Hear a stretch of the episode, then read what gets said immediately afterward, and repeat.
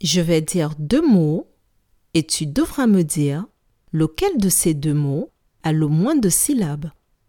Est-ce le mot papillon ou le mot râteau? Je répète. Quel mot a le moins de syllabes? Est-ce le mot papillon ou le mot râteau?